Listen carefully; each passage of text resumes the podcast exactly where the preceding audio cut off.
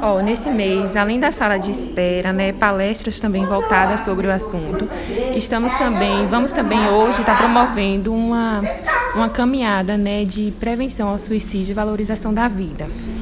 Então, essa ideia surgiu né, pelo fato de ter vários pacientes que adentram na nossa unidade por tentativa de suicídio, crises de ansiedade.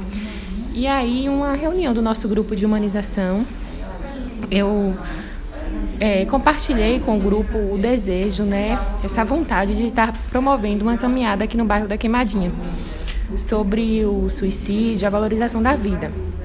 E aí as pessoas abraçaram essa ideia, abraçaram, né, a causa e se colocaram também à disposição para nos ajudar.